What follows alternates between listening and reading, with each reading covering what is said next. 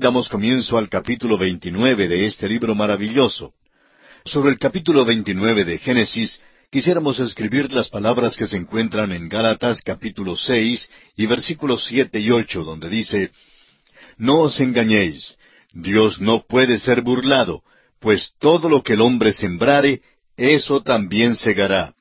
Porque el que siembra para su carne, de la carne segará corrupción, mas el que siembra para el Espíritu, del Espíritu segará vida eterna. Comenzando con este capítulo, veremos que Jacob empieza a cegar la cosecha de su maldad. El pasaje en Gálatas está escrito primeramente a los cristianos, pero declara una ley universal de Dios para todas las edades. Es verdad en cualquier parte de la vida. Cada hijo de Dios debe aprender la lección, que el que siembra para su carne, de la carne segará corrupción. Si uno siembra maíz, ciega maíz. Al sembrar algodón, cosecha algodón. Si uno siembra trigo, tendrá que cosechar trigo. Y cuando uno siembra cizaña, pues segará cizaña. Y uno descubre que esto se lleva a cabo a través de toda la escritura. Por ejemplo, Faraón mató a los niños varones de los hebreos. ¿Y qué sucedió? Bueno, su propio hijo fue muerto por el ángel de la muerte. Acab mató a Nabot a sangre fría, y los perros llegaron y lambieron la sangre de Nabot. Elías vino donde Acab y le dijo que en el mismo lugar donde los perros lamieron la sangre de Nabot, lamerían la sangre de él.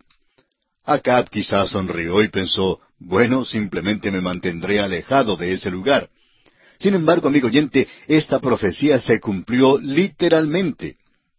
También David, el gran rey de Israel, descubrió que esta era una ley inexorable que fue aplicable a su pecado. Cometió esos terribles pecados de adulterio y homicidio. Dios le perdonó su pecado, es verdad. Sin embargo, comprobó David que lo que había sembrado, eso tuvo que cegar. A su hija la violaron y mataron a su hijo. Aún Pablo el apóstol sintió el peso de esta ley. Él dio su consentimiento para apedrear a Esteban. ¿Y qué ocurrió? Más tarde a Pablo lo llevaron fuera de la ciudad de Listra y le apedrearon y lo dejaron por muerto. Ahora este hombre Jacob es la ilustración clásica de esta ley inflexible. Él vivía por su ingenio, era algo confiado y presumido y nunca se había encontrado con la horma de su zapato. Como resultado pensaba que no le hacía falta la ayuda de Dios. En la casa del tío Labán, Jacob encontró la horma de su zapato. No importaba cómo Jacob practicaba el engaño, el tío Labán le superaba y probaba que él era realmente un perito en los métodos que Jacob utilizaba.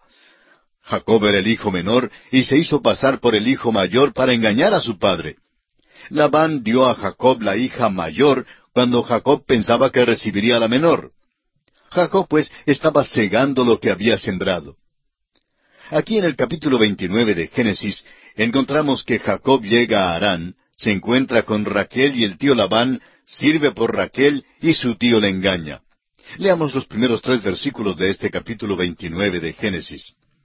Siguió luego Jacob su camino y fue a la tierra de los orientales.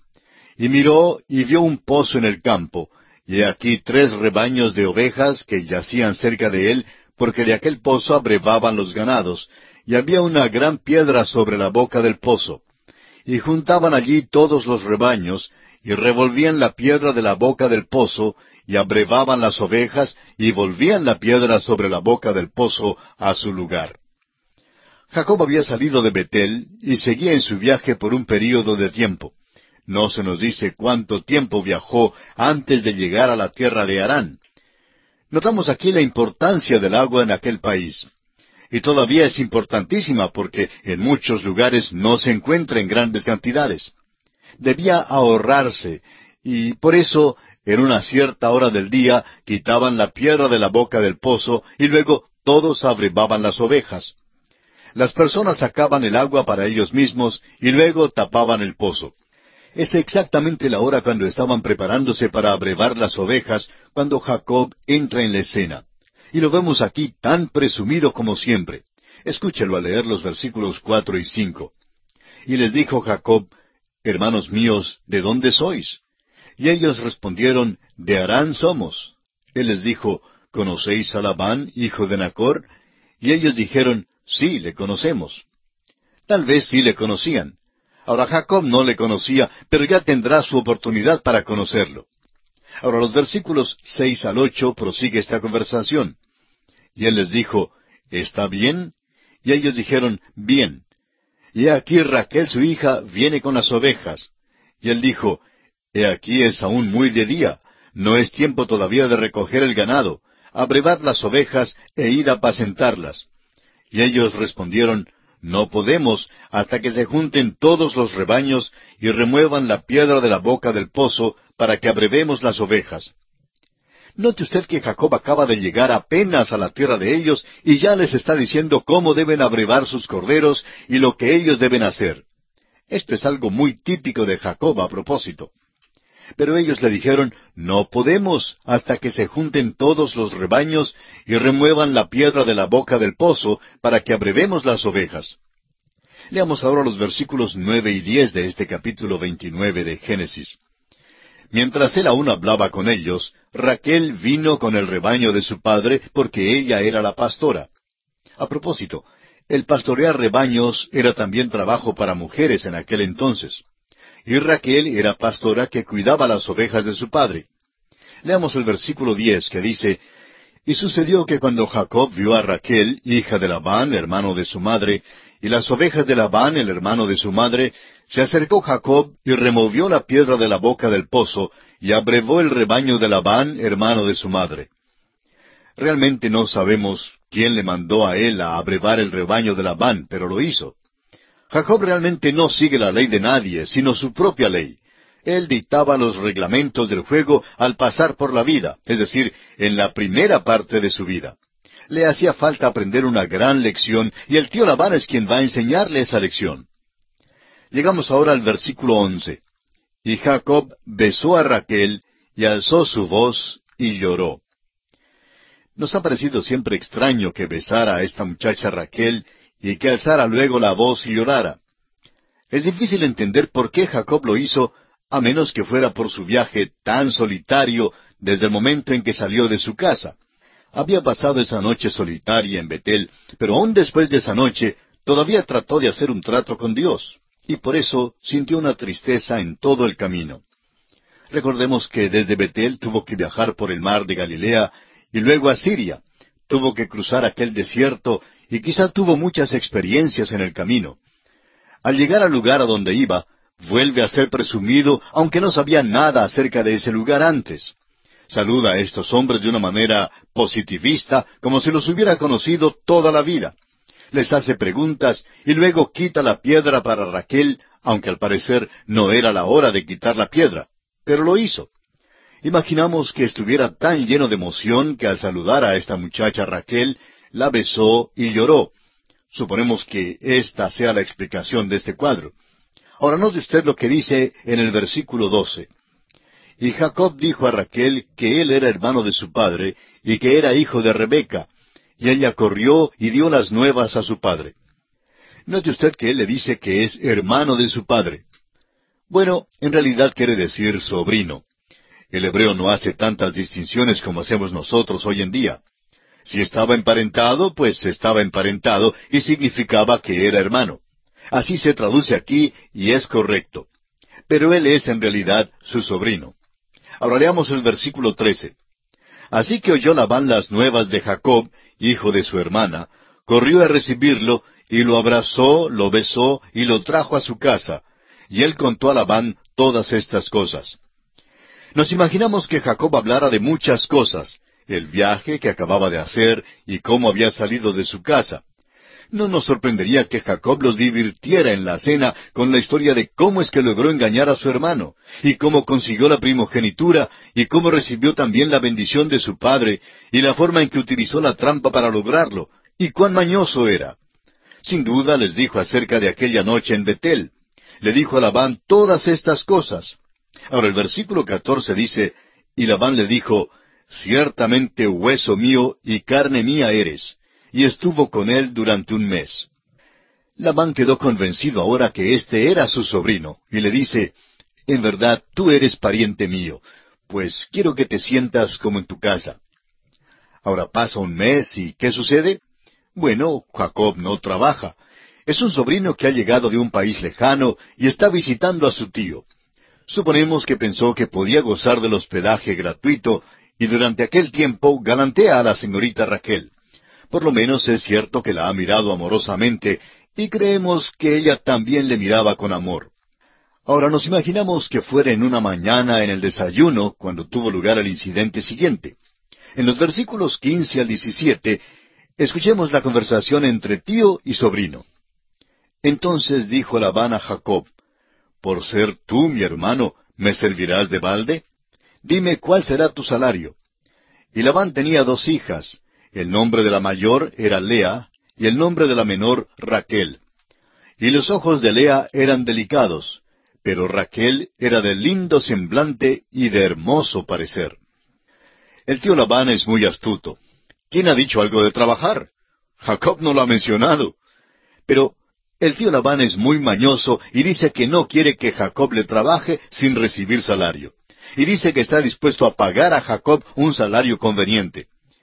Francamente, usted no vive con Labán un mes sin hacer algún tipo de arreglo para pagar el hospedaje. El tío Labán es mañoso también y ahora tratará con su sobrino. Se nos presenta aquí otra hija, la cual es Lea. El tío Labán ha vigilado a este joven y ha notado que su sobrino tiene mucho interés en su hija Raquel, la menor de las dos hijas. Se nos explica la razón por la cual sucedió esto para que lo comprendamos. Raquel es una joven bella. Los ojos de Lea, se nos dice, eran delicados, lo que quiere decir que no era nada bella. Al leer algunos de los dramas del dramaturgo griego Eurípides, se nota que cuando un joven quería decir algo favorable en cuanto a su novia, pues le decía que tenía los ojos como los ojos de una vaca. Ahora, algunos de nosotros tendríamos dificultad en considerar que esto fuera un cumplido. Pero, ¿ha mirado usted una vaca últimamente? Es decir, ojo a ojo. Bueno, la próxima vez que se encuentre con una vaca, mírela ojo a ojo y podrá notar cuán bellos son los ojos de la vaca. Así pues, cuando los griegos pensaban que la mujer era bella, decían que tenía los ojos de una vaca. Pero notemos que aquí en cuanto a Lea, se nos dice que los ojos eran delicados, lo que realmente quiere decir no tenía nada de belleza. Bueno, leamos ahora el versículo 18 de este capítulo 29 de Génesis. Y Jacob amó a Raquel y dijo, yo te serviré siete años por Raquel, tu hija menor. Vemos que Jacob estaba bien enamorado. Por tanto, aquella mañana en el desayuno, cuando el tío Labán sugirió que trabajara, pensaba realmente en otra cosa. Sabía que el joven se había enamorado de Raquel y por tanto no creemos que le sorprendiera la contestación de Jacob cuando le preguntó cuál sería su salario. Jacob estaba dispuesto a trabajar siete años por Raquel y Labán concuerda con la respuesta de su sobrino. Leamos los versículos 19 al 22. Y Labán respondió, Mejor es que te la dé a ti y no que la dé a otro hombre. Quédate conmigo. Así sirvió Jacob por Raquel siete años, y le parecieron como pocos días porque la amaba. Entonces dijo Jacob a Labán, Dame mi mujer, porque mi tiempo se ha cumplido para unirme a ella. Entonces Labán juntó a todos los varones de aquel lugar e hizo banquete. Encontramos aquí una de las cosas más amables que se dicen acerca de Jacob. Francamente, la única parte de la vida de este hombre, es decir, la primera parte de su vida, que tiene algo de hermoso, de noble o admirable, es su amor por Raquel. Eso es muy descollante. Puede imaginarse a Jacob trabajando. Y amigo oyente, el tío Labán obligó a Jacob a trabajar duro, trabajar en el frío, en la lluvia y en todo tipo de tiempo. Pero Jacob siempre pensaba en aquella señorita Raquel. Allí estaba para recibirlo y saludarlo, y él estaba pero muy enamorado de ella. Leamos los versículos 23 al 26 de este capítulo 29 de Génesis. Y sucedió que a la noche tomó a Lea su hija y se la trajo, y él se llegó a ella. Y dio Labán su sierva Silpa a su hija Lea por criada. Venida la mañana, he aquí que era Lea. Y Jacob dijo a Labán, ¿Qué es esto que me has hecho? ¿No te he servido por Raquel? ¿Por qué pues me has engañado? Y Labán respondió, No se hace así en nuestro lugar que se dé la menor antes de la mayor. Encontramos aquí una mala jugada. En la ceremonia de matrimonio en aquellos días, la mujer se cubría con un velo y quedaba velada por completo para que no la vieran. Pobre Jacob no vio a la muchacha hasta que entraron en la tienda. Alzó el velo y he aquí no era Raquel, era Lea. Y nos preguntamos si en aquel momento, al ver que había sido engañado, Jacob quizá recordó algo de su propio padre cuando él se hizo pasar por el mayor. Engañó a su padre y por eso tuvo que huir de la casa. Había recibido la bendición, pero en cambio había engañado a su padre. Dios no apoya ese tipo de conducta, no la aprueba de ninguna manera. Dios había prometido la bendición a Jacob, pero debió haber esperado para recibirla por la senda que Dios había establecido. Debe recibir la bendición por la senda de Dios y no por la suya. ¿Y qué pasa? Se hizo pasar por el mayor cuando realmente era el menor. Ahora aquí cree que consigue la menor, pero en vez de eso obtiene la mayor de las hijas de Labán. Se le vuelve la tortilla, pudiéramos decir, y esto es una cosa muy terrible para Jacob. Es cosa criminal lo que le ha hecho Labán. Pero note usted cómo el tío Labán lo da como legítimo. Es un perito en ese tipo de cosa. Le dice a Jacob que había una cosa pequeña en el contrato, una cláusula pequeñita en letra chiquita allá en su contrato. Simplemente olvidó mencionárselo a Jacob. Tienen una costumbre en su tierra, y es que la hija mayor debe casarse primero y que la hija menor no se puede casar hasta cuando se haya casado la mayor le dice que siente muchísimo que se le olvidara mencionar esto y que eh, fue por eso que sucedió así.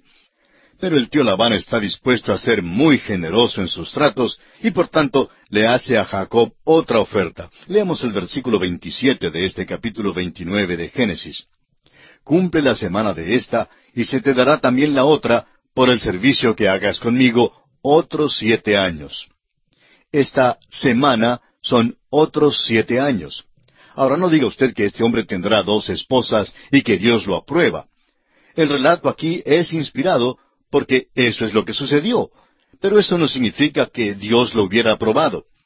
En el caso de Abraham que tomó a Agar, toda la historia manifiesta que Dios lo desaprobó por completo. Y se relata aquí porque es un hecho que ocurrió. Bueno, el tío Labán está recibiendo el valor cabal del dinero, ¿no le parece? Y el pobre Jacob realmente está recibiendo clases en esa escuela de las dificultades, en esa escuela del sufrimiento. Pero está tomando dos esposas y no debe haberlo hecho, y estará muy afligido por eso. Leamos el versículo 28. E hizo Jacob así, y cumplió la semana de aquella, y él le dio a Raquel su hija por mujer. El pobre Jacob ciertamente se ha llevado un chasco. El tío Labán le había dicho que le daría a Raquel si le servía siete años. Ahora Jacob sirvió los siete años, pero recibió a Lea. Bueno, después de todo, él también había engañado a su padre y a su hermano, haciéndose pasar por el hijo mayor cuando en realidad era el menor. Ahora se le da la mayor cuando pensaba recibir la menor. Sirve al tío Labán el doble del tiempo que había concordado al principio. Los siete años habrían de ser muchos, pero en todo sirvió catorce años y ahora tiene dos esposas. Amigo oyente, Dios no aprobó esto. Este hombre encontrará muchísimos problemas en su familia de aquí en adelante, y todos, por supuesto, datan de sus propios métodos que empleaba y que Dios no aprobó. Leamos los versículos 29 al 32. Y dio Labán a Raquel su hija, su sierva Bila, por criada. Y se llegó también a Raquel, y la amó también más que a Lea, y sirvió a Labán aún otros siete años. Y vio Jehová que Lea era menospreciada, y le dio hijos, pero Raquel era estéril. Y concibió Lea, y dio a luz un hijo, y llamó su nombre Rubén, porque dijo, Ha mirado Jehová mi aflicción. Ahora, por tanto, me amará mi marido. Toda esta historia contrasta con la venida del siervo de Abraham a buscar la esposa para Isaac. El siervo acudió a Dios continuamente por su dirección. Jacob viajó por su propio ingenio y estaba absolutamente seguro y porfiado. La decepción que experimentó por mano de Labán mostró que no le era posible depender de su propia fuerza y habilidad. Le faltaba la dirección del Señor en su vida. Y así también al cristiano hoy en día le falta la guía del Señor y la plenitud del Espíritu Santo para todo momento de cada día. Lea es una persona triste, pero llega a ser la madre de Rubén, el hijo mayor. Sin embargo, él no iba a iniciar la línea que conduce a Cristo. En realidad, el que conducirá a Cristo será Judá, el hijo que le nace a Lea de último. Lea tuvo cuatro hijos. Le nació Rubén y en el versículo 33 le nace Simeón. Luego en el versículo 34 le nació Leví. Y el cuarto hijo, en el versículo 35, es Judá. Y en realidad tuvo unos hijos destacados. Judá es de quien procede la línea real. David era de esta línea, y más adelante, por supuesto, el Señor Jesucristo mismo. Según la carne, Cristo procedió de la línea de Judá.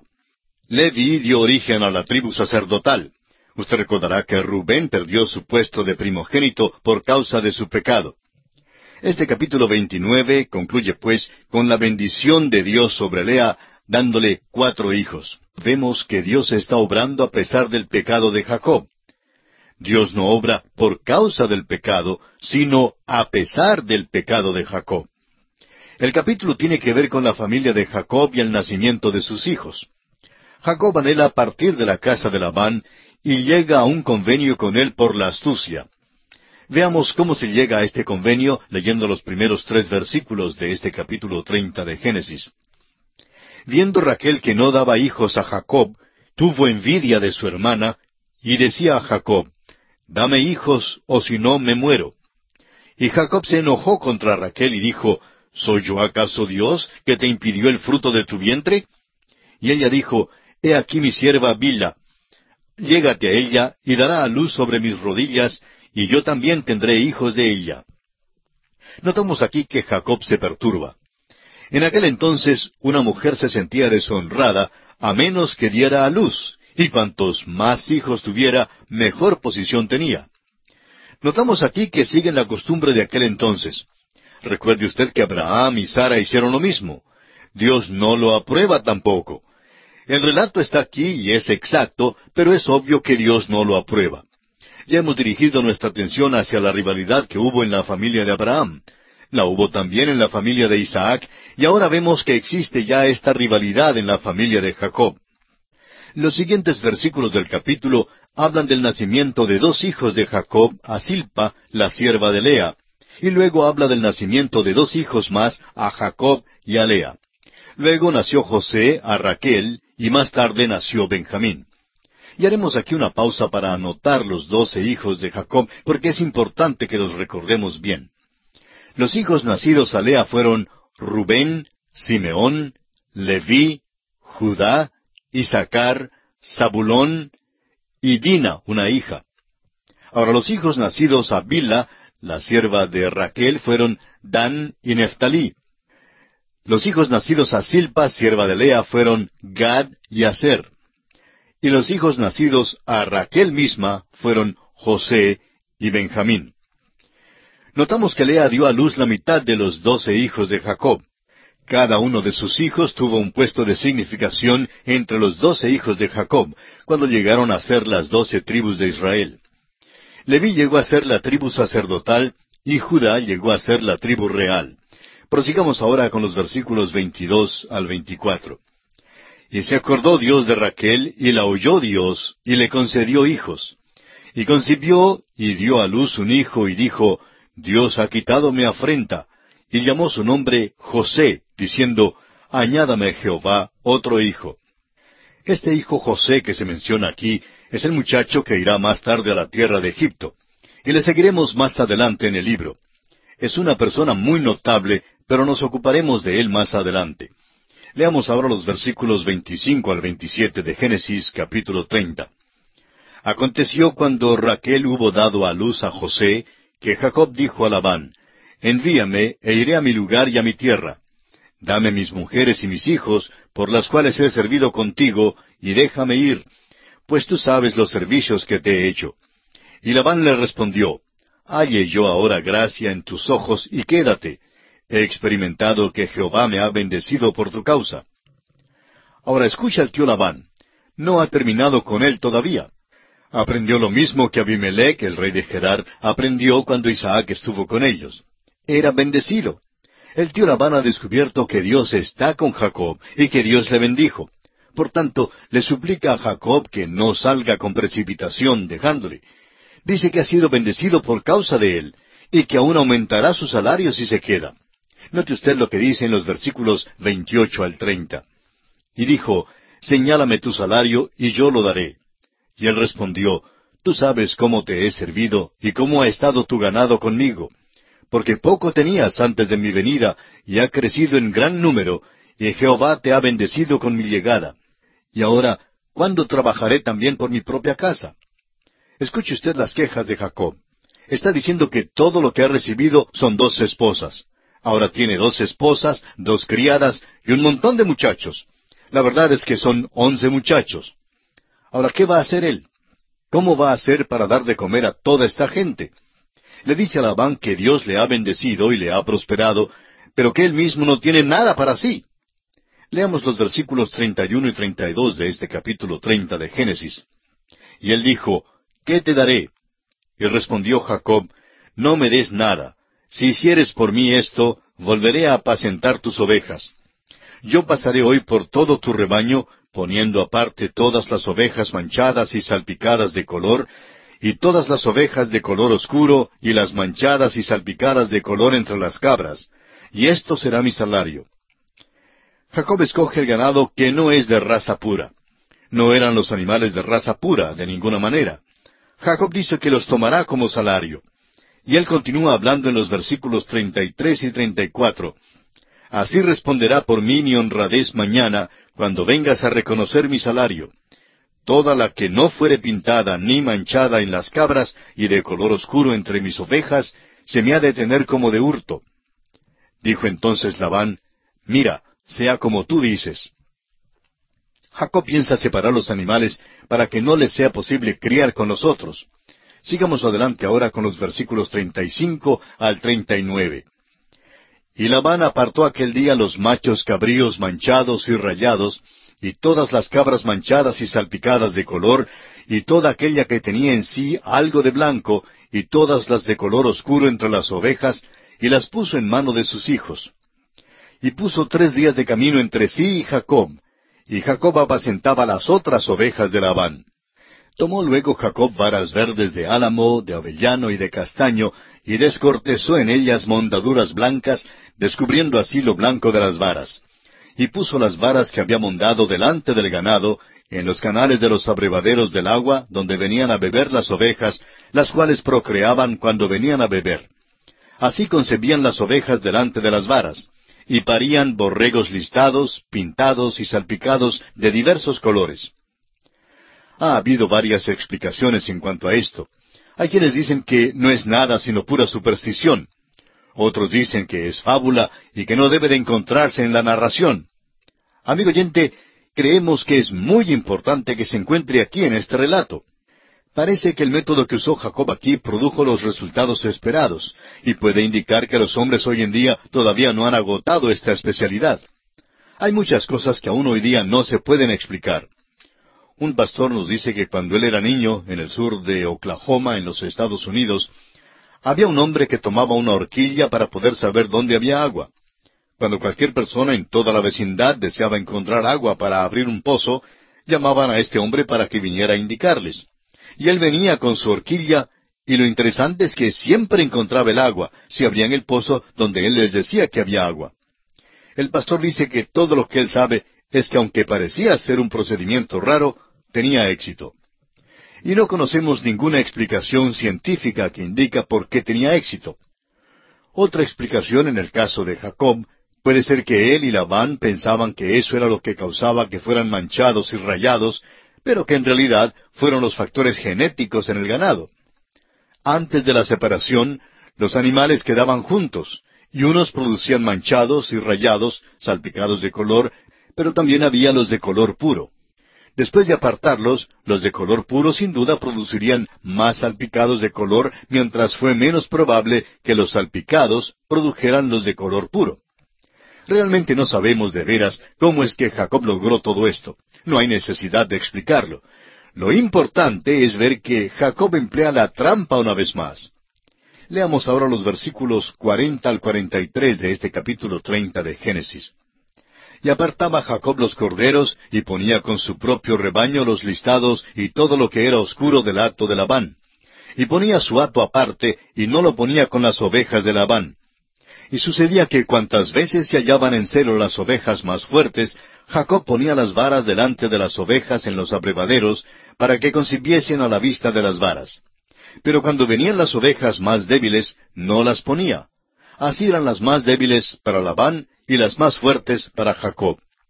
Y se enriqueció el varón muchísimo, y tuvo muchas ovejas y siervas y siervos y camellos y asnos. Una vez más notamos que Jacob es muy tramposo. Usted puede ver que no ha abandonado la trampa simplemente porque ha sido engañado. El hecho es que trata de superar ese engaño. Llega hasta Arán con un solo bastón y ahora tiene grandes posesiones. Los métodos de Jacob revelan que todavía depende de sí mismo, aún después de sus chascos, a manos del tío Labán. Todavía no ha llegado al lugar donde está dispuesto a echarse completamente sobre la voluntad y la sabiduría de Dios. El creyente debe aprender dos grandes verdades hoy en día. No hay nada bueno en la naturaleza vieja. No hay ningún poder en la naturaleza nueva. Hasta cuando el creyente se haya presentado a Dios y ande en el poder del Espíritu Santo, no puede producir nada que agrade a Dios ni que sea de provecho para el hombre.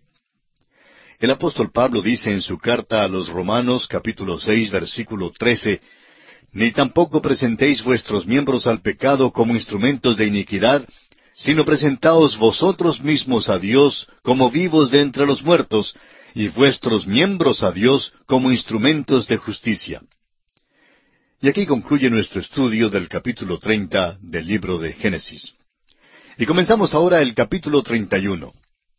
En este capítulo vemos que Jacob parte de la casa de Labán sin darle aviso alguno. Como usted sabe, él tiene esa costumbre de salir a las escondidas sin despedirse de nadie. Labán sale detrás de él, lo persigue y lo alcanza. Jacob y Labán luego hacen un pacto de no defraudarse ni hacerse daño el uno al otro y se separan en una manera aparentemente amistosa.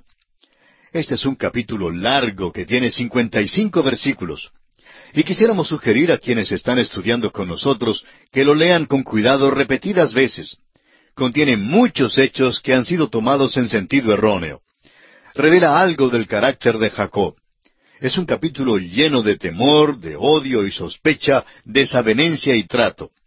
Todos estos señalan el hecho de que Jacob está llegando a una crisis en su vida. Se acerca a un punto en que no sabe qué hacer. Veinte años de frustración llevan a Jacob al punto de la desesperación y decisión a cada instante ha engañado a Labán a fuerza de tretas. Jacob encontró en Labán la horma de su zapato, y ya cansado de estos encuentros desagradables, anhela ser puesto en libertad. Ahora tenemos el otro lado de la moneda. Dios quiere que él salga de esa tierra. Dios reconoce que la influencia allí no es buena para Jacob ni para su familia. Recuerde usted que Dios sabe que estos muchachos han de encabezar las doce tribus de Israel y Dios quiere que salgan de ese ambiente y que vuelvan a la tierra de Abraham, la tierra que le había prometido a Abraham. Por tanto, Dios está llamando a Jacob para que regrese. Todo esto hace de este un capítulo muy interesante, con todo esto en el trasfondo como preliminar. Leamos entonces los primeros dos versículos. Y oía Jacob las palabras de los hijos de Labán que decían, Jacob ha tomado todo lo que era de nuestro padre, y de lo que era de nuestro padre ha adquirido toda esta riqueza.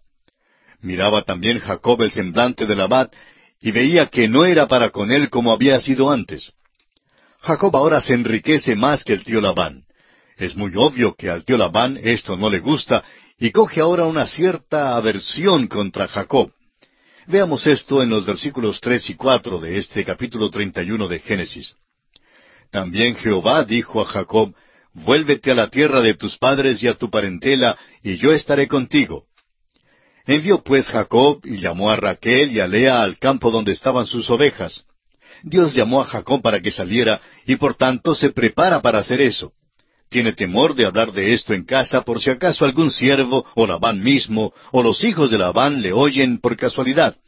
No quiere que le vean conspirando con Raquel y Lea. En los versículos cinco al seis, Jacob declara su frustración y les dijo, Veo que el semblante de vuestro padre no es para conmigo como era antes, mas el Dios de mi padre ha estado conmigo. Vosotros sabéis que con todas mis fuerzas he servido a vuestro padre. Esa es la cosa sobre la cual podemos ponernos de acuerdo con Jacob y reconocerla. Ha trabajado con todas sus fuerzas. Opinamos que debemos atribuir eso a Labán. Creemos que Labán recibió el valor cabal del dinero de cualquier hombre que le trabajara. En el versículo siete, Jacob declara la forma cómo ha sido engañado por su suegro. Y vuestro padre me ha engañado y me ha cambiado el salario diez veces, pero Dios no le ha permitido que me hiciese mal.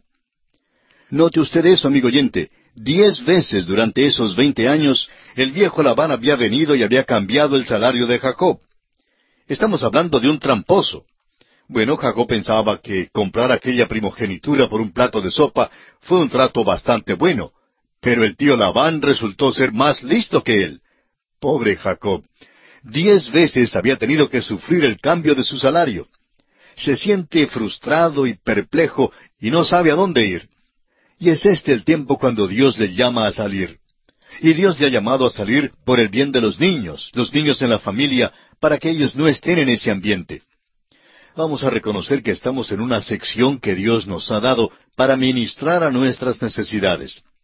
Tratamos aquí de un hombre que era también pecador por muchos lados, pero un hombre al cual Dios no abandonó. Y podemos tomar aliento en eso. El Señor nunca abandonará a Jacob mientras siga acudiendo a él. Siempre le recibirá. Y si está dispuesto a recibir a un hombre como Jacob, y si ha recibido a una persona como yo, entonces también puede recibirle a usted, amigo oyente. Por veinte años Jacob ha pasado por una experiencia muy triste con el tío Labán. Ha estado estudiando la materia en la escuela del sufrimiento y ahora Jacob empieza a respingar bajo tensión. Sin embargo, note usted que por todo esto percibe que Dios ha estado con él y que es Dios quien le ha prosperado. La hora ha llegado y Dios le llama a salir de allí. Ahora empieza Jacob a quejarse a sus esposas. Creemos que sí. Note usted que sigue hablando en más detalle en los siguientes versículos para explicar a sus esposas, para que ellas entiendan qué ha pasado. No creemos que Jacob fuera pícaro con Labán aquí. Creemos que él empleó métodos legítimos, los cuales cualquier hombre de negocios emplearía. No hizo daño a Labán, Dios había bendecido sus animales hasta tal punto que Labán y sus hijos se sentían celosos de él y le odiaban. Notará usted que sigue explicándole todo esto a sus esposas y les declara el motivo por el cual quiere salir. Leamos ahora los versículos diez al trece. Y sucedió que al tiempo que las ovejas estaban en celo, alcé yo mis ojos y vi en sueños, y he aquí los machos que cubrían a las hembras eran listados, pintados y abigarrados. Y me dijo el ángel de Dios en sueños, Jacob. Y yo dije, heme aquí. Y él dijo, alza ahora tus ojos, y verás que todos los machos que cubren a las hembras son listados, pintados y abigarrados, porque yo he visto todo lo que Labán te ha hecho. Yo soy el Dios de Betel, donde tú ungiste la piedra, y donde me hiciste un voto. Levántate ahora y sal de esta tierra, y vuélvete a la tierra de tu nacimiento. Ahora es posible que usted crea que hace un momento no dimos una explicación satisfactoria con respecto a lo que sucedió, porque reconocemos que hay algunas explicaciones del por qué los animales salían pintados. Realmente estábamos esperando hasta llegar a este punto aquí, porque ahora nos damos cuenta que fue Dios quien lo hizo. Por eso diríamos que no tenemos que buscar las explicaciones naturales, aunque estamos seguros que Dios empleaba los métodos naturales para lograr hacer esto. Sin embargo, siendo que Dios no nos dice cuáles métodos naturales empleó, opinamos que no sabemos. En todo caso, sea cual fuere la explicación, Dios es quien lo hizo. Dios dice que vio lo que hacía Labán y entonces procedió a bendecir a Jacob. Dios se identifica y hace que Jacob recuerde a Betel. Ese es el lugar donde se le apareció al joven al huir la primera noche de su casa. Dios quiere que salga de Arán porque tiene doce muchachos que están desarrollándose y que ya están empezando a aprender cosas las cuales no deben aprender. Dios quiere que salgan de ese lugar de idolatría y paganismo. Dios quiere que Jacob y sus muchachos salgan de aquí exactamente como tiempos atrás había sacado a Abraham de un lugar idólatra. Notemos ahora los versículos catorce y quince. Respondieron Raquel y Lea y le dijeron, ¿Tenemos acaso parte o heredad en la casa de nuestro padre? ¿No nos tiene ya como por extrañas, pues que nos vendió y aún se ha comido del todo nuestro precio? Dicen que ciertamente como hijas de Labán deben recibir alguna herencia y que eso debe evitar que Labán sea tan antagónico. Pero amigo oyente, no se puede confiar en Labán. Y sabe que hoy, lamentablemente, hay muchos cristianos que demuestran en su manera de manejar su propio dinero y el dinero ajeno que no se puede confiar en ellos tampoco. Esa, creemos, es una prueba verdadera de un individuo hoy día. Sería posible contar a usted algunas historias horripilantes acerca de algunos cristianos, líderes cristianos, y cómo hacen cosas que no deben hacer con el dinero. Pero vamos a abstenernos de eso. Leamos ahora el versículo 16. Porque toda la riqueza que Dios ha quitado a nuestro Padre, nuestra es y de nuestros hijos. Ahora pues, haz todo lo que Dios te ha dicho. Admiramos a estas dos mujeres. Dicen a Jacob que haga lo que quiere hacer. Son fieles con él y al parecer creen que su padre les ha robado. Ahora los versículos 17 al 19 de este capítulo 31 de Génesis dicen, Entonces se levantó Jacob y subió sus hijos y sus mujeres sobre los camellos y puso en camino todo su ganado y todo cuanto había adquirido, el ganado de su ganancia que había obtenido en Padán Aram, para volverse a Isaac su padre en la tierra de Canaán. Pero Labán había ido a trasquilar sus ovejas, y Raquel hurtó los ídolos de su padre. Hagamos aquí una pausa por un momento, porque se nos revela algo que es de sumo interés. Jacob se levanta y de nuevo sale a toda prisa. Usted recordará que así tuvo que huir de su casa, y ahora sale de la casa del tío Labán del mismo modo. En realidad, aquí no tiene la culpa, aunque sí tuvo la culpa cuando huyó de su propia casa. Es obvio que ha preparado todo esto, ya ha tenido práctica al salir de la noche a la mañana. Tuvo el ganado y todo lo demás listo para marcharse, listo para salir de aquella tierra. Aparentemente sus esposas no tuvieron la oportunidad de coger muchas de las cosas que eran de ellas. Pero fíjese usted ahora lo que pasó. Raquel robó los ídolos que eran de su padre. Ya dijimos que era un hogar de idolatría. Dios no quería que los hijos de Jacob se criaran en una casa donde existía la idolatría pero ella siente deseos de llevar los ídolos con ella. ¿Qué noción más primitiva y pagana tenía ella? Recuerde usted que Jacob había pensado que huía de Dios cuando fue a Betel y luego se le apareció allí. Se dio cuenta que no se puede huir de Dios. En efecto, David escribió acerca de eso. Dice en el Salmo 139, versículos siete y ocho, ¿A dónde me iré de tu espíritu? ¿Y a dónde huiré de tu presencia? Si subiera a los cielos, allí estás tú. La muerte no le esconderá de Dios. No se puede huir de Dios llegando a la luna o hasta la altura del cielo. Simplemente no se puede escapar de Dios. Pero Raquel deseaba llevar aquellos ídolos con ella. Jacob esperaba que Labán saliera a trasquilar las ovejas. Sin duda fue una distancia de kilómetros porque las ovejas apacentaban en un área muy grande en aquel entonces y todavía lo hacen porque se requiere una región grande para apacentarlas. Así pues, mientras Labán estaba fuera de casa, Jacob simplemente olvidó avisarle que se iba. Los versículos veinte y veintiuno dicen, Y Jacob engañó a Labán arameo, no haciéndole saber que se iba. Huyó pues con todo lo que tenía, y se levantó y pasó el Éufrates, y se dirigió al monte de Galaad. Notamos que ya había avanzado bastante.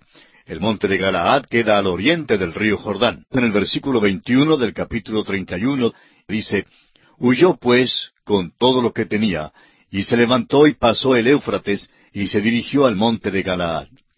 Anotamos que ya había avanzado bastante porque el monte de Galaad queda al oriente del río Jordán. Consideremos ahora que Labán descubre que Jacob ha huido y le persigue. Leamos los versículos 22 al 24 de este capítulo 31 de Génesis. Y al tercer día fue dicho a Labán que Jacob había huido. Entonces Labán tomó a sus parientes consigo y fue tras Jacob camino de siete días, y le alcanzó en el monte de Galaad. Y vino Dios a Labán arameo en sueños aquella noche, y le dijo, Guárdate que no hables a Jacob descomedidamente. Notamos que Labán viaja a toda velocidad para poder alcanzar a Jacob. Y por supuesto no intentaba nada bueno en cuanto a Jacob. Opinamos que estaba lo suficientemente enojado como para darle muerte y lo hubiera matado si no hubiera sido porque Dios intervino. Dios dice a Labán que tenga cuidado en lo que va a decir y a hacer con Jacob. Escuchemos ahora al tío Labán. Es un pícaro mañoso. Ha estado viajando, voceando amenazas y deseoso de recobrar todas las posesiones que Jacob había llevado. Sin duda quería matar a Jacob y llevar de vuelta a sus dos hijas y sus nietos. Pero Dios, como dijimos, tuvo que intervenir para proteger a Jacob. En los versículos 25 al 27 vemos la reacción de Labán al haber alcanzado a Jacob. Leamos. Alcanzó pues Labán a Jacob, y éste había fijado su tienda en el monte, y Labán acampó con sus parientes en el monte de Galaad. Y dijo Labán a Jacob, ¿Qué has hecho que me engañaste y has traído a mis hijas como prisioneras de guerra?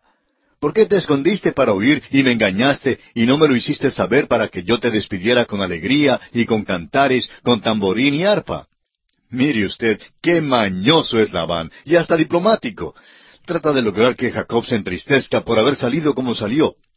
El tío Labán dice que les hubiera dado una maravillosa fiesta de despedida, les hubiera preparado una gran celebración y una despedida tierna. Eso es lo que él dice, pero no creemos que lo hubiera hecho.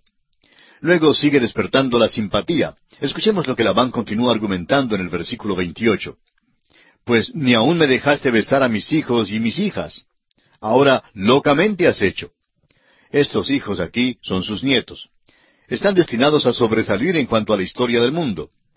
En los versículos 29 y 30, Labán revela la advertencia que Dios le hiciera en cuanto a su trato con Jacob. Leamos.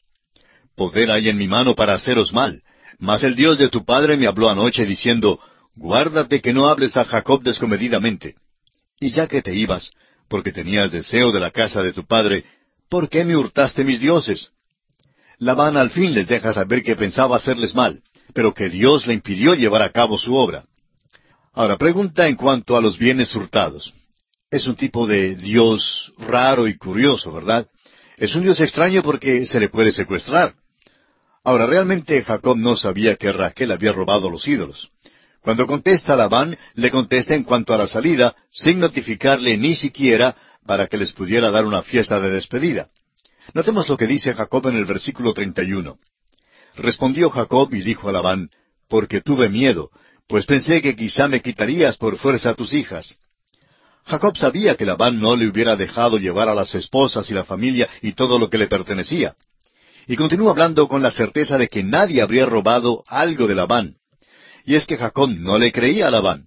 Si usted cree que Labán creyó a Jacob, está muy equivocado también. No tenía ninguna confianza el uno en el otro. Han pasado juntos unos veinte años muy amables y agradables, ¿verdad? Jacob ahora alega su inocencia. Leemos el versículo 32. Aquel en cuyo poder hallares tus dioses, no viva. Delante de nuestros hermanos reconoce lo que yo tenga tuyo y llévatelo. Jacob no sabía que Raquel los había hurtado. Vemos aquí que Labán no queda contento con la respuesta de Jacob y procede de inmediato a investigar lo relacionado con la desaparición de sus ídolos.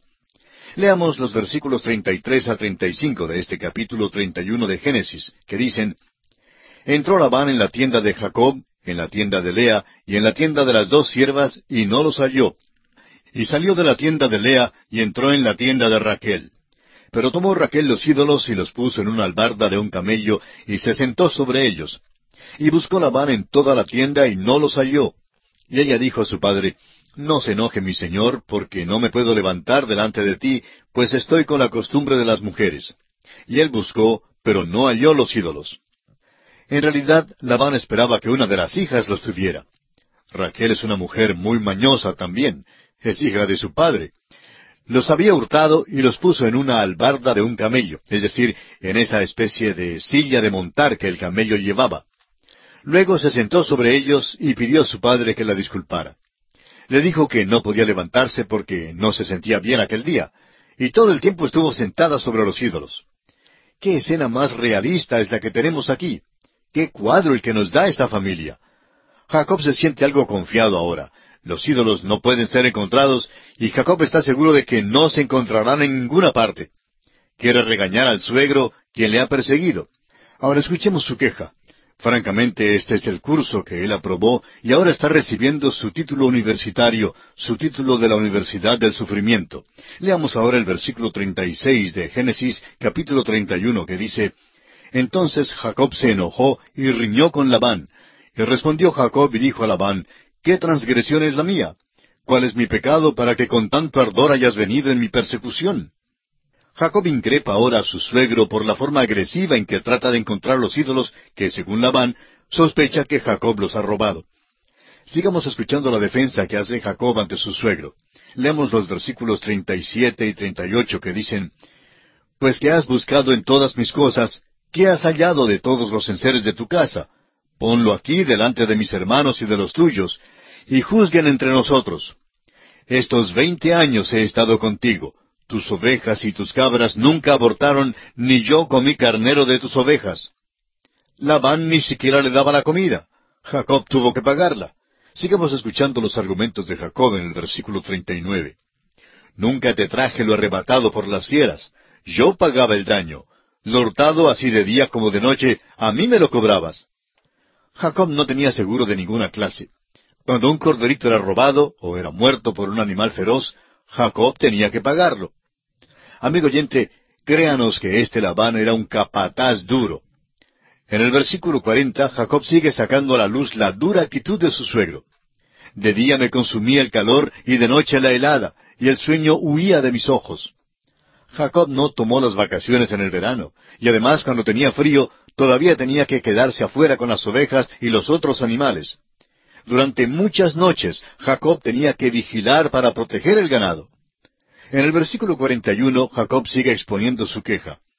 Así he estado veinte años en tu casa, catorce años te serví por tus dos hijas y seis años por tu ganado, y has cambiado mi salario diez veces. Escúchelo usted. Esto es lo que le pasó a Jacob. Aquí está el hombre engañador recibiendo su propia medicina. Pensaba salirse con la suya, pero note usted que realmente no pudo hacerlo. Dios no pasó por alto su pecado porque Dios ha dicho que Él no puede ser burlado, pues todo lo que el hombre sembrare, eso también segará. Jacob rehusó someterse a Dios en casa y ahora tuvo que someterse a su tío. Jacob vino con dignidad a recibir una esposa, pero fue hecho un siervo porque Dios respeta los derechos del primogénito. Jacob había engañado a su padre y él ahora es engañado por su suegro. Jacob, siendo el hijo menor, se hizo pasar por el mayor. Luego descubrió que le fue dada la hija mayor cuando pensaba recibir la hija menor como esposa. Manifestó un espíritu mercenario, el cual se mostró en su modo de conseguir la primogenitura, permitiendo a la madre cubrir sus manos con las pieles de los cabritos. Más adelante veremos que sus propios hijos le engañan del mismo modo. Degollaron un cabrito y tiñeron la túnica de diversos colores de su hijo menor, José, con la sangre. Amigo oyente, la sentencia bíblica afirma, todo lo que el hombre sembrare, eso también segará. Jacob dice ahora que a no ser porque Dios está con él, su situación sería muy diferente. Escuchemos lo que él dice en el versículo 42. Si el Dios de mi padre, Dios de Abraham, y temor de Isaac, no estuviera conmigo, de cierto me enviarías ahora con las manos vacías. Pero Dios vio mi aflicción y el trabajo de mis manos, y te reprendió anoche. A Jacob le ha llegado su hora de expresarse. Ahora piensa partir de la presencia de Labán y se despiden haciendo primero el siguiente pacto. Leamos los versículos 43 al 49. Respondió Labán y dijo a Jacob, Las hijas son hijas mías, y los hijos hijos míos son, y las ovejas son mis ovejas, y todo lo que tú ves es mío. ¿Y qué puedo yo hacer hoy a estas mis hijas, o a sus hijos que ellas han dado a luz? Ven pues ahora y hagamos pacto tú y yo, y sea por testimonio entre nosotros dos. Entonces Jacob tomó una piedra y la levantó por señal. Y dijo Jacob a sus hermanos, Recoged piedras, y tomaron piedras e hicieron un majano, y comieron allí sobre aquel majano. Y lo llamó Labán Hegar Shaaduta, y lo llamó Jacob Galaad. Porque Labán dijo, Este majano es testigo hoy entre nosotros dos. Por eso fue llamado su nombre Galaad, y Mispa, por cuanto dijo, Atalaya Jehová entre tú y yo, cuando nos apartemos el uno del otro. Ellos hacen un pacto. Y estas últimas palabras han sido usadas por sociedades de jóvenes en muchas partes y por otros grupos como una bendición. pero no creemos que debe ser usado en esa forma. Lo que realmente sucede aquí es que se hace un pacto entre dos pícaros que prometen no robarse más el uno al otro. Atalaya Jehová entre tú y yo cuando nos apartemos el uno del otro. Esto quiere decir que el Señor te vigile a ti para que no me robes más. Eso es exactamente lo que están diciendo estos hombres. Y después de esto se apartan.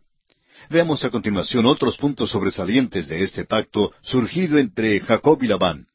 Leamos los versículos 50 al 52 que dicen, Si afligieres a mis hijas, o si tomares otras mujeres además de mis hijas, nadie está con nosotros. Mira, Dios es testigo entre nosotros dos. Dijo más Labán a Jacob, He aquí este majano, y he aquí esta señal que he erigido entre tú y yo.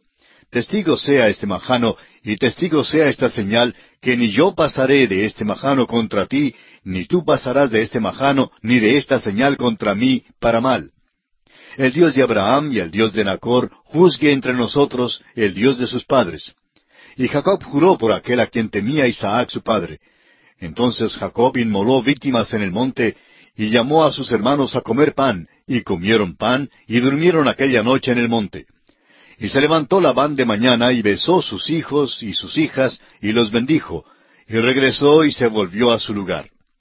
El majano en Mispa quedó como testigo entre Labán y Jacob.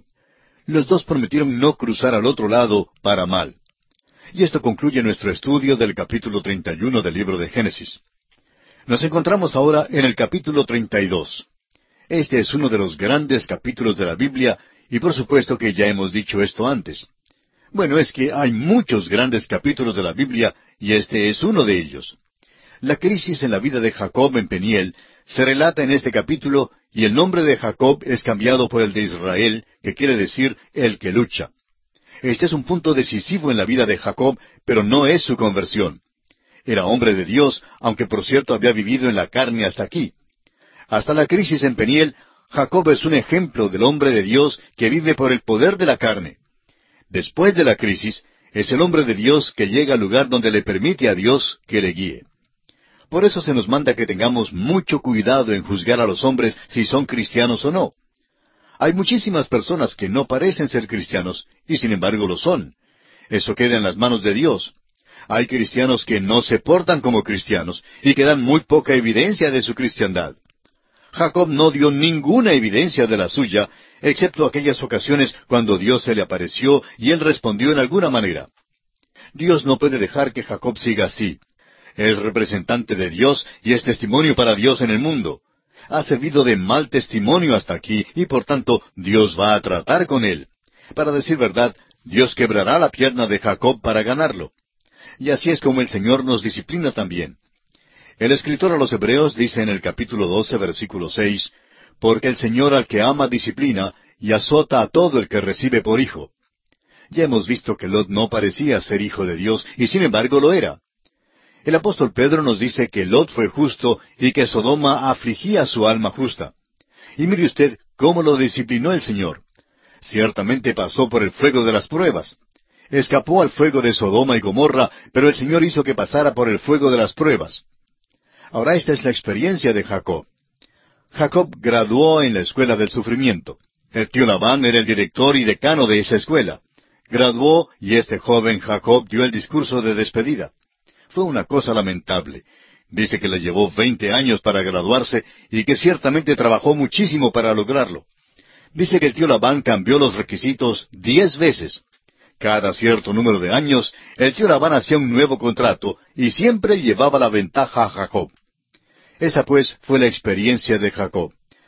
Y quisiéramos escribir como una inscripción sobre todo este capítulo el versículo 29 del capítulo 40 del profeta Isaías, que dice, Él da esfuerzo al cansado y multiplica las fuerzas al que no tiene ningunas. Dios obra en la vida de este hombre, y ahora esta es su experiencia. Leamos entonces los primeros dos versículos de este capítulo 32. Jacob siguió su camino y le salieron al encuentro ángeles de Dios. Y dijo Jacob cuando los vio, Campamento de Dios es este. Y llamó el nombre de aquel lugar Maanaim. Dios ahora trata directamente con Jacob para traerlo hasta el punto de que llegue a producir fruto y que sirva como un testimonio verdadero y vital. En los versículos tres al cinco de este capítulo treinta y dos, notamos los preparativos de Jacob ante el posible encuentro con su hermano Esaú. Leamos.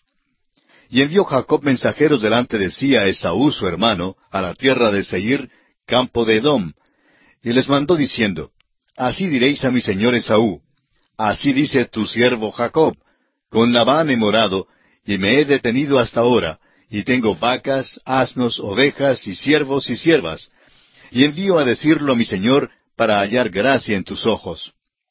Todavía continúa siendo mañoso Jacob, Simplemente no puede dejar de serlo después de sus experiencias con Labán. Al regresar, se acuerda de la última vez hace veinte años cuando Esaú le amenazaba. Note usted que manda a los mensajeros a que digan, mi señor Esaú y tu siervo Jacob. Esa no es la manera en la cual Jacob había hablado antes. Había manipulado para conseguir la primogenitura y robó la bendición. Era pícaro, pero ahora su modo de hablar es diferente. Suponemos que aprendió unas pocas cosas de su tío Labán. Mi señor Esaú, tu siervo Jacob. Conozcamos ahora los resultados de este intento de paz con su hermano mayor. Leamos el versículo seis.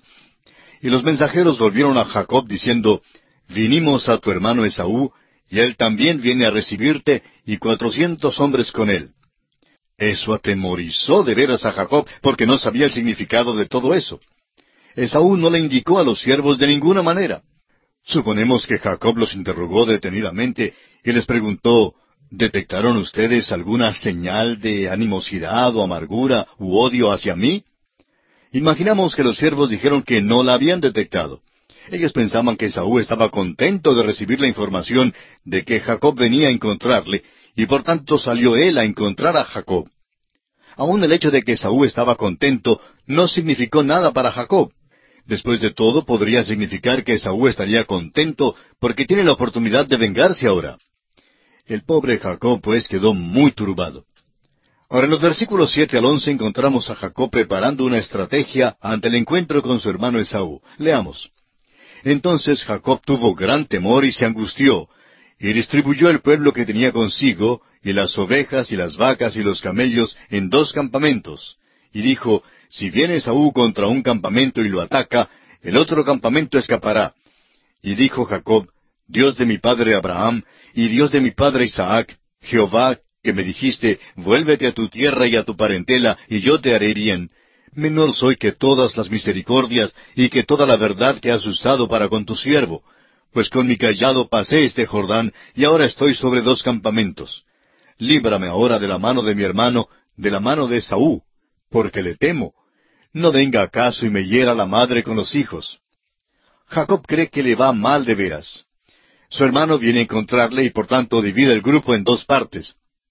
Todavía es mañoso y dice que si Esaú ataca a un grupo, el otro grupo tendrá la oportunidad de escapar.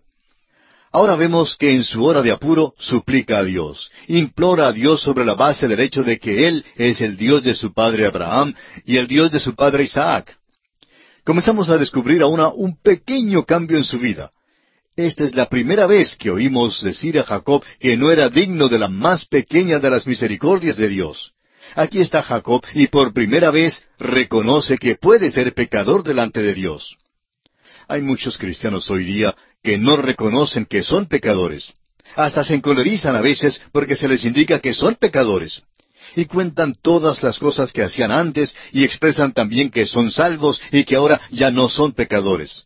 Amigo oyente, todos somos pecadores que hemos llegado a ser salvos por la gracia de Dios. Mientras estemos en este cuerpo mortal, tenemos esta naturaleza vieja que no puede llevarnos al cielo. Y es más, no irá al cielo. Dios no le permitirá entrar en el cielo. Por eso nos da una naturaleza nueva, la naturaleza vieja ni siquiera puede ser reparada. Ahora Jacob comienza a decir que no es digno. Cuando cualquier hombre comienza a acercarse a Dios en esta base, encuentra que Dios se comunica con él. Y Jacob hace la declaración interesante de que había cruzado el Jordán con solo el callado y que ahora llega al cruce con dos campamentos. Pero tenía miedo y esa noche de veras imploró a Dios. Fue una noche muy difícil para él. Y lo peor del caso es que ni siquiera había llevado una aspirina con él. No llevó con él ni siquiera una aspirina. Fue una noche verdaderamente difícil. Veamos ahora los versículos trece al dieciséis. Y durmió allí aquella noche, y tomó de lo que le vino a la mano un presente para su hermano Esaú. Doscientas cabras y veinte machos cabríos, doscientas ovejas y veinte carneros, treinta camellas paridas con sus crías, cuarenta vacas y diez novillos, veinte asnas y diez borricos. Y lo entregó a sus siervos, cada manada de por sí, y dijo a sus siervos, Pasad delante de mí, y poned espacio entre manada y manada. Es interesante que ahora Jacob es muy generoso con su ganado. Su táctica es enviar una manada como rico regalo a su hermano. Ahora, cuando llegaba aquella primera manada, Esaú diría, pues, ¿y qué es esto? Los siervos le responderían, Te traemos un regalo de tu hermano Jacob. Esaú recibiría entonces aquella manada, y después de viajar más, se encontraría con otra manada del mismo tamaño. Y al preguntar a los siervos a dónde iban, le dirían que iban a encontrarse con Esaú. Y él diría, Pues yo soy Esaú. Y le contestarían los siervos, Ten un regalo de tu hermano Jacob. Y así cuando por fin se encontrara con Jacob y su familia, el corazón de Esaú estaría ya muy enternecido. Jacob había orado a Dios y recordó que el Señor le había mandado que regresara a su tierra con la promesa de que le protegería. Pero, ¿cree Jacob a Dios de veras? Tal vez no. Sigue haciendo todos estos arreglos que revelan que no confía en Dios de ninguna manera. Y tememos que esta sea nuestra misma posición. Muchos de nosotros llevamos nuestros cuidados y aflicciones al Señor en oración y los ponemos en Cristo. Yo lo hago personalmente. Luego, al terminar de orar, nos paramos y nos ponemos de nuevo las cargas y salimos de nuevo con ellas. No creemos a Dios de veras. No confiamos en Él como debiéramos confiar. Jacob pues preparó estas manadas y las envió con los siervos, diciéndoles que dijeran a Esaú que eran regalos de Jacob y que él venía llegando tras ellos. Comenzaremos leyendo desde el versículo veinte y leeremos ahora hasta el versículo veintitrés, que dicen, Y diréis también, He aquí tu siervo Jacob viene tras nosotros, porque dijo, apaciguaré su ira con el presente que va delante de mí, y después veré su rostro. Quizá le seré acepto. Pasó pues el presente delante de él y él durmió aquella noche en el campamento. Y se levantó aquella noche y tomó sus dos mujeres y sus dos siervas y sus once hijos y pasó el vado de Jaboc. Los tomó pues e hizo pasar el arroyo a ellos y a todo lo que tenía. Esta es la noche cuando Jacob tuvo una gran experiencia. Llegó a este lugar muy desolado al cruzar el vado de Jaboc. Hoy por esa región hay una carretera muy bonita, la construyeron para el reino esomita del Jordán. Conduce a un área que no sería posible ver si no fuera por esa carretera. Es algo solitario por allá. El cruce está en un lugar muy desolado y queda entre dos cerros. Es escabroso y montañoso, pero son realmente cerros. Allí es donde llegó Jacob esa noche. Y notamos que no es un hombre feliz porque está lleno de temor y dudas. Recuerda que tiempo atrás había maltratado a su hermano Esaú. Dios no le mandó a conseguir la primogenitura con el método que él empleó. Dios se la iba a dar de cualquier manera. Por tanto, esa noche envió todo lo que tenía para que cruzara el vado de Jaboc, y se quedó en un lado a solas. Él pensaba que si llegaba el hermano, puede que se salvara la familia y simplemente le mataría a él. Por tanto, Jacob se encuentra muy solo. Notemos ahora un aspecto muy importante aquí. Leemos el versículo 24 de este capítulo 32 de Génesis, que dice, Así se quedó Jacob solo, y luchó con él un varón hasta que rayaba el alba. Tenemos que ser francos al estudiar esta lucha. Hemos oído decir que Jacob fue quien luchó.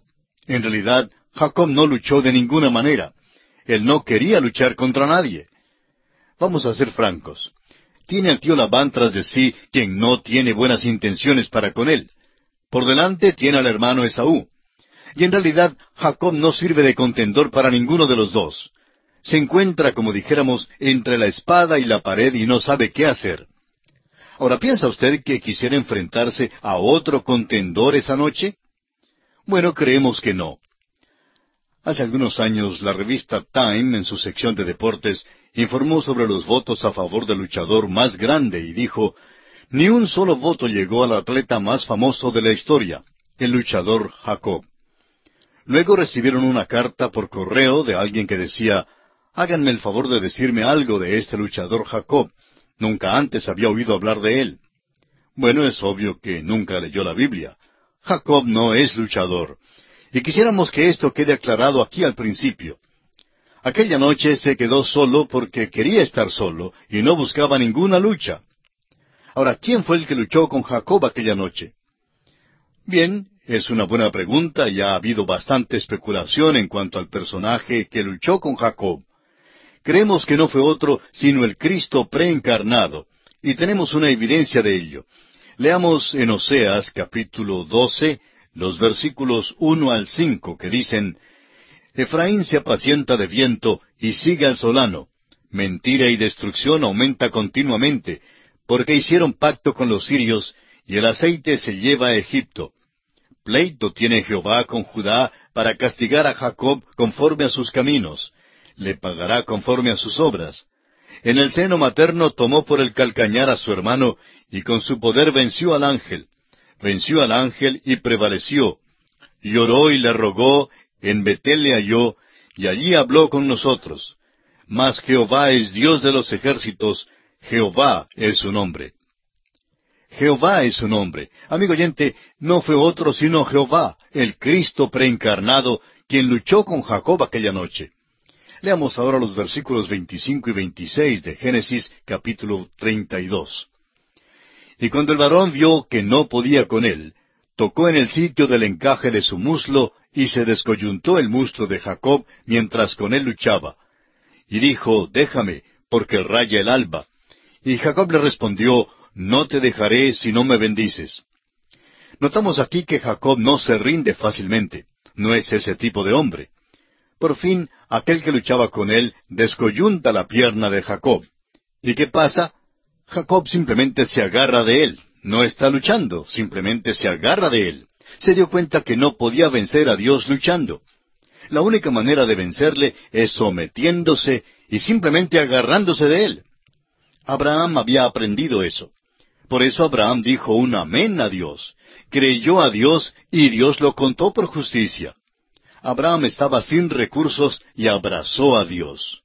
Amigo oyente, cuando usted se encuentre sin recursos, entonces confíe en Dios. Se dará cuenta que cuando se está dispuesto a agarrarse de Él, Él está allí, siempre listo para ayudarnos.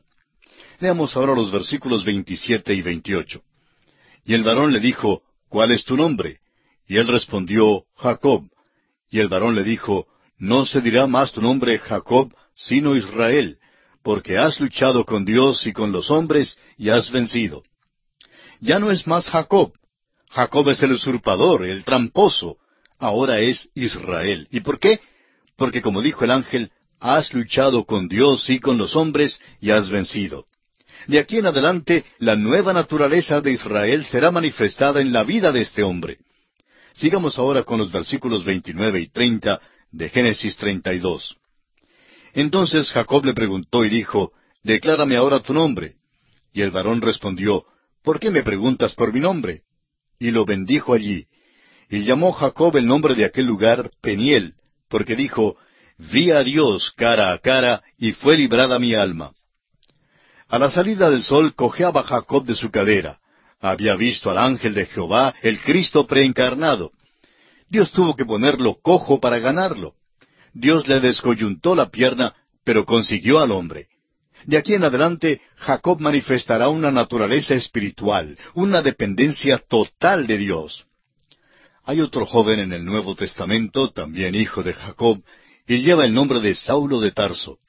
Nos cuenta de su conflicto en el capítulo siete de su epístola a los romanos. Él no pudo ganar. Por fin se dio cuenta que al entregarse y dejar que el Espíritu de Dios hiciera lo que la ley no podía hacer, entonces podía vencer. Amigo oyente, el Espíritu de Dios puede hacer lo que la ley no puede hacer en su vida. Es un hecho de la voluntad, es una sumisión al Espíritu de Dios. Eso es exactamente lo que hizo Jacob. Jacob venció, obtuvo la victoria. No la consiguió luchando, sino entregándose. Jacob tuvo que ser quebrantado antes que Dios lo pudiera usar. Y es la única manera en que usted, amigo oyente, y yo podemos vencer. Y así concluimos nuestro estudio del capítulo 32 del libro de Génesis. Comenzamos ahora el capítulo 33. Y al continuar estudiando la vida de este hombre Jacob, notaremos que hay un cambio. no hallaremos un cambio completo con tan poco tiempo de aviso. Los psicólogos nos dicen que formamos hábitos. Producimos ciertas conexiones sinópticas en el sistema nervioso y hacemos las cosas por hábito. Somos criaturas de hábitos. Por tanto, este hombre Jacob caerá en sus propios caminos muchas veces. Pero comenzamos a ver algo nuevo en él ahora. Antes de terminar nuestro estudio de su vida, notaremos que es un verdadero hombre de Dios.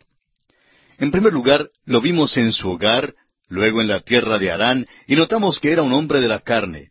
Aquí en Peniel, en el vado de Jaboc, lo hallamos luchando. Después de esto y por todo su viaje a Egipto, lo vemos como un hombre de fe. Un hombre de la carne, luego un hombre luchando, y por fin un hombre de fe, lo que también caracteriza la vida del apóstol Pablo. Hubo tres períodos en su vida. Fue convertido, y luego pensaba que podía vivir la vida cristiana. Y es allí donde nos equivocamos cuando llegamos a ser cristianos. Francamente creíamos que podíamos vivir la vida cristiana. Después de todo, no necesitábamos ayuda, la podíamos vivir fácilmente.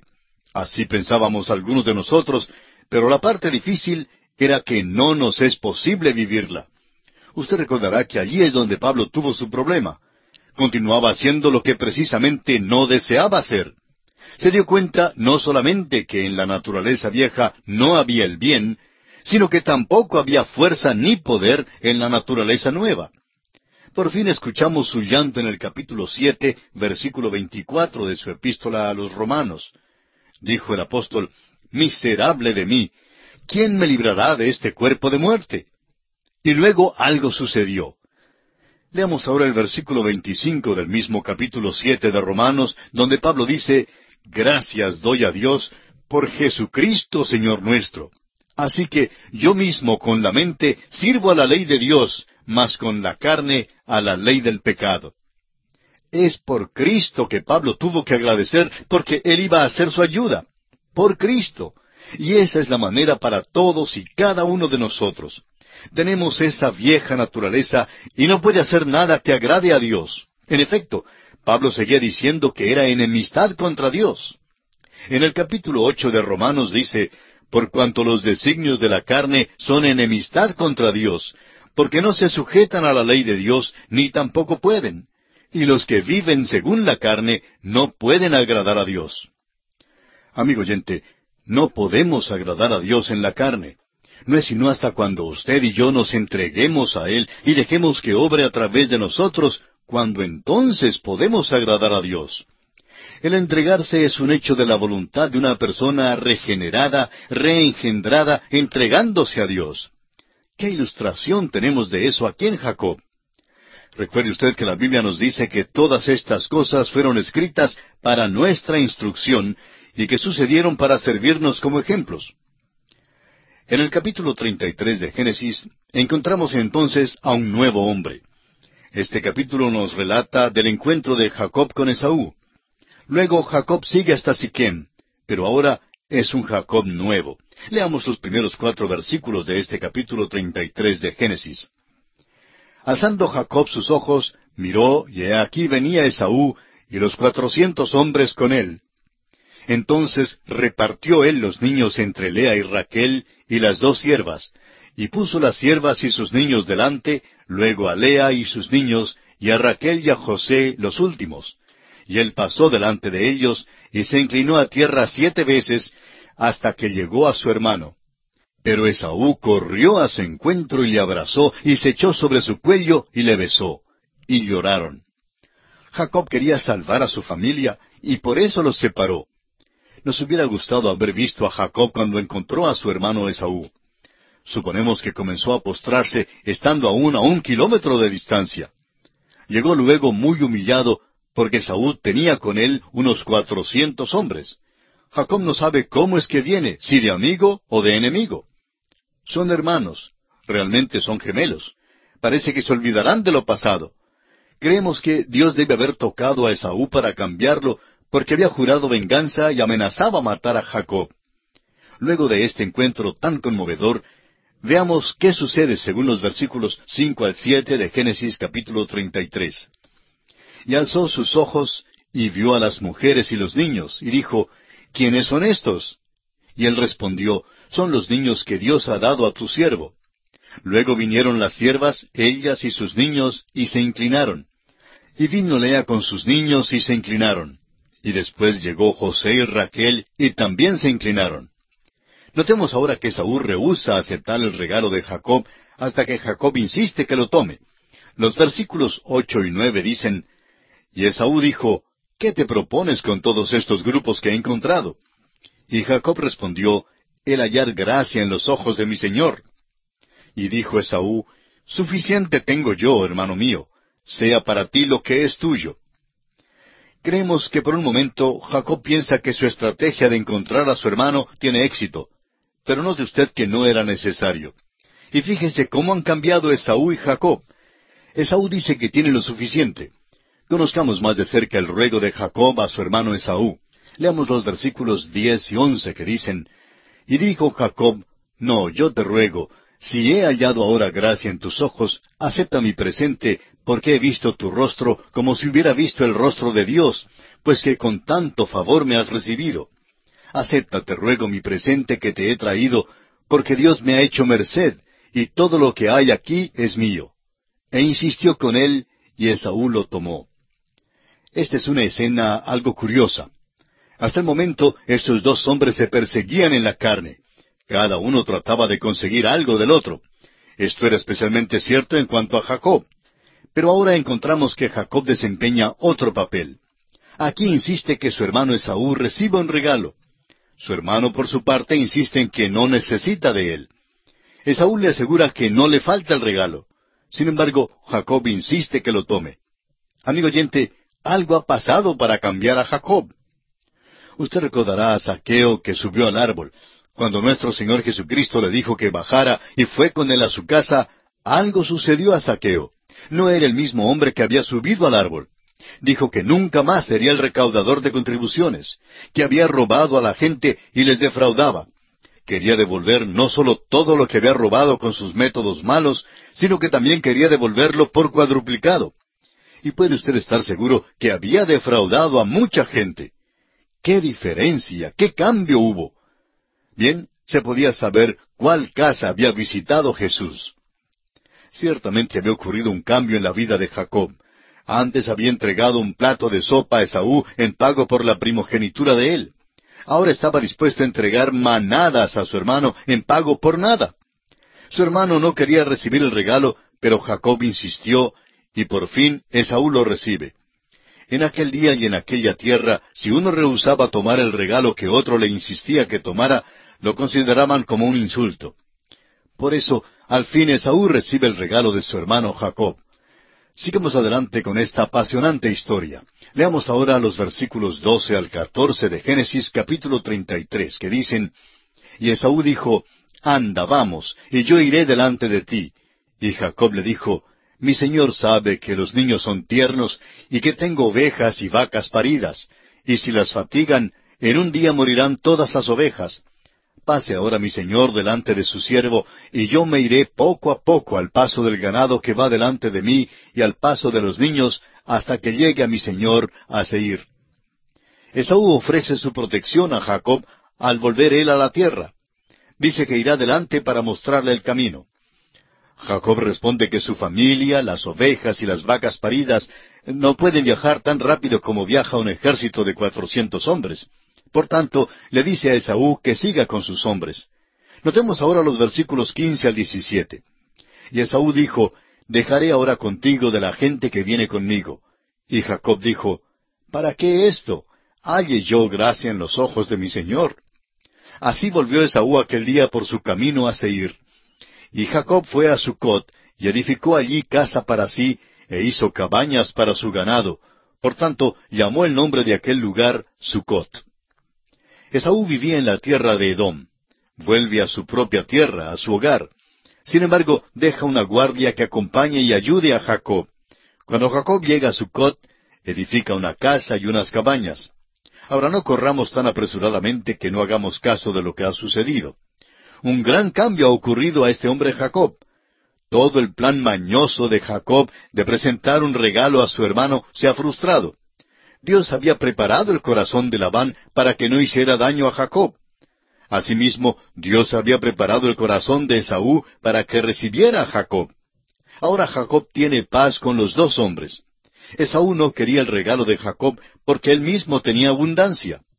Cuando Jacob insistió, Esaú tomó el regalo cortésmente. Ambos hermanos parecen ser generosos y sinceros en su reconciliación. No existe ninguna razón para dudarlo. Siendo que Esaú ahora es rico y siendo que no ha atribuido ningún valor particular a la primogenitura de todos modos, no hay razón por la cual no pueda reconciliarse con su hermano gemelo. Ahora el sol empieza a brillar en la vida de Jacob. Labán queda pacificado y Esaú es reconciliado con él. Dios arregló todo esto para Jacob. Si hubiera dejado a Jacob a su propia maña, de seguro hubiera llegado a una muerte con violencia. Después de poco tiempo, Jacob reflexionará sobre su vida y al hacerlo verá la mano de Dios en su vida y dará a Dios la gloria. Sin embargo, el mal que ya ha sembrado debe cegarlo abundantemente. Todavía le queda al hombre muchas dificultades. No hay ninguna indicación de que Esaú haya tenido una experiencia espiritual. Hay una explicación natural para su amistad. Tenía riquezas en abundancia y no le interesaba la primogenitura. Esaú, pues, se va para seguir y nos despedimos de él por el momento. Regresará más tarde para el funeral de su padre cuando muere Isaac. Hay un versículo de la Escritura que bien pudiéramos escribir sobre la vida de Esaú. Se encuentra en Proverbios 14, versículo 12, y dice, Hay camino que al hombre le parece derecho, pero su fin es camino de muerte. Volviendo a Génesis capítulo 33, leamos los versículos 18 al 20. Después Jacob llegó sano y salvo a la ciudad de Siquem, que está en la tierra de Canaán, cuando venía de Padán Aram, y acampó delante de la ciudad.